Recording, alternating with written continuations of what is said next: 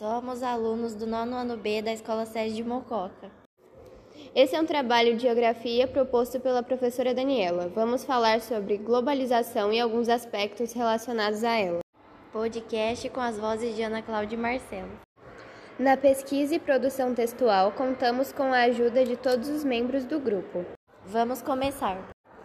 Primeiro de tudo, iremos tratar sobre a definição de globalização, que é o ponto principal do nosso podcast. Globalização é o nome dado ao fenômeno de integração do espaço mundial mediante os avanços técnicos nos setores da comunicação e nos transportes.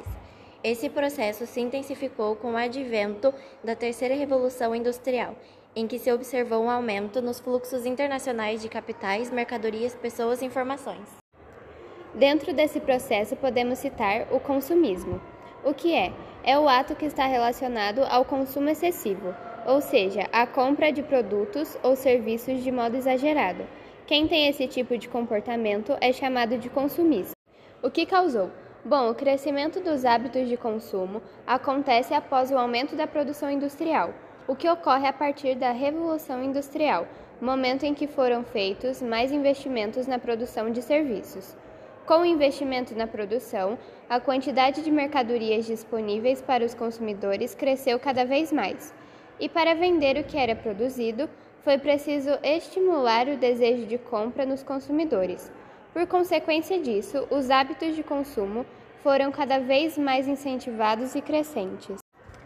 Com o passar do tempo, o ato de consumir passou a ser associado a ideias positivas, como felicidade, sentimento de satisfação ou de ser bem-sucedido. Foi possível perceber que o consumismo é um problema originado pela existência do sistema capitalista, estando presente em todas as sociedades contemporâneas. E onde entra a globalização nesse tópico? A globalização é outro fator que contribui para esse ato consumista, já que ela faz com que diferentes produtos sejam facilmente encontrados em todas as partes do mundo. Quais são suas consequências? Com o passar do tempo, o aumento do consumo alterou o estilo de vida das pessoas. Hoje, sabe-se que o consumismo pode gerar inúmeras consequências, como o endividamento e o aparecimento de doenças, como ansiedade e depressão. A presença dessas características pode, por exemplo, indicar a existência de um transtorno chamado oniomania. Essa patologia se caracteriza por um comportamento obsessivo em relação ao ato de comprar. Também podemos citar perversidade. O que é? é definido como um ato ou comportamento perverso, uma particularidade ou característica daquilo ou de quem é perverso, em que há malvadeza, maldade. Mas o que isso tem a ver com a globalização? Nesse caso, estamos falando do lado perverso da globalização, ou ainda uma globalização perversa. E o que é isso? A globalização perversa se inicia na imposição da tirania da informação presente nas vidas dos habitantes influenciando profissionais do mercado e as relações sociais, como também ditando valores negativos ao caráter das pessoas, porém que convém aos donos do poder. Essa perversidade na globalização pode ser dita também da seguinte forma: sobre o impacto de uma competição produtiva sem fronteiras e sem mesuras, em que a redução de custos transformou-se em dogma. Não há espaços para considerações sociais. Existe a tendência, por essa via, a uma nivelação por baixo, na qual a mão de obra mais barata ou a substituição desta pela tecnologia determinam a sobrevivência dos produtos no mercado.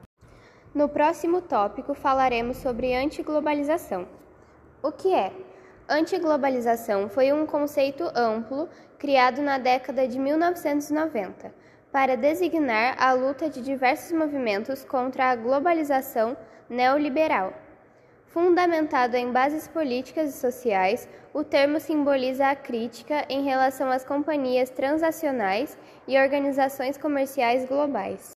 Quais são os grupos anti-globalização? A norte-americana global Exchange e a internacional ATAC são exemplos dessas ONGs anti-globalização. Mais do que porta-vozes de uma sociedade civil, o conjunto das ONGs, entre outras entidades. Agora falaremos sobre o acesso à informação. O que é? A Lei de Acesso à Informação, ou LAI, é uma lei federal que permite a qualquer pessoa, seja física ou jurídica, solicitar informações públicas das esferas municipais, estaduais e federais. O recurso é amplamente utilizado por jornalistas, mas é aberto a qualquer cidadão que tenha interesse em descobrir dados e informações sobre qualquer assunto envolvendo o Poder Executivo, Legislativo e Judiciário. Existem regras que determinam se um pedido pode ser aceito ou não, além de informações que não podem ser divulgadas. No penúltimo tópico, temos a inclusão digital. O que é? É a tentativa de garantir a todas as pessoas o acesso às tecnologias de informação e comunicação. A ideia é que todas as pessoas, principalmente as de baixa renda, possam ter acesso a informações, fazer pesquisas, mandar e-mails e mais, facilitar sua própria vida fazendo uso da tecnologia. O termo inclusão digital vai mais além. Está relacionado à questão da acessibilidade.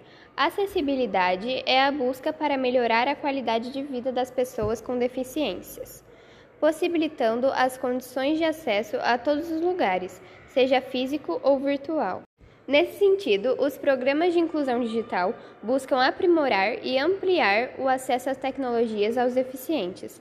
Cada vez mais são desenvolvidos meios que facilitem a acessibilidade dos deficientes em contato com o computador e desenvolvidos programas para o funcionamento desses acessórios. Em alguns lugares, como em universidades, existem salas que possibilitam o acesso a deficientes. Por exemplo, um deficiente visual pode ouvir e ou imprimir textos em braille através de um programa específico. O último tópico, mas não menos importante, é a cultura global, que é chamada também de globalização cultural. O que é? A cultura é outra dimensão do processo de globalização. A troca de cultura entre diferentes países, independentemente da fronteira física entre eles, também foi intensificada e acelerada pela terceira revolução industrial. Podemos definir cultura como o conjunto de conhecimentos, crenças, lei, moral, arte e costumes de uma sociedade. Os avanços em tecnologias de comunicação, especialmente o maior acesso à internet dos últimos anos, permitem a disseminação e o compartilhamento de ideias em tempo real. Entretanto, esse processo de compartilhamento cultural é desigual. As potências econômicas possuem maiores recursos para a produção e disseminação cultural. Isso significa que determinados países exercem uma maior influência cultural sobre outros. Um exemplo disso é a predominância de filmes, seriados e músicas produzidos por países com os maiores recursos econômicos, como os Estados Unidos.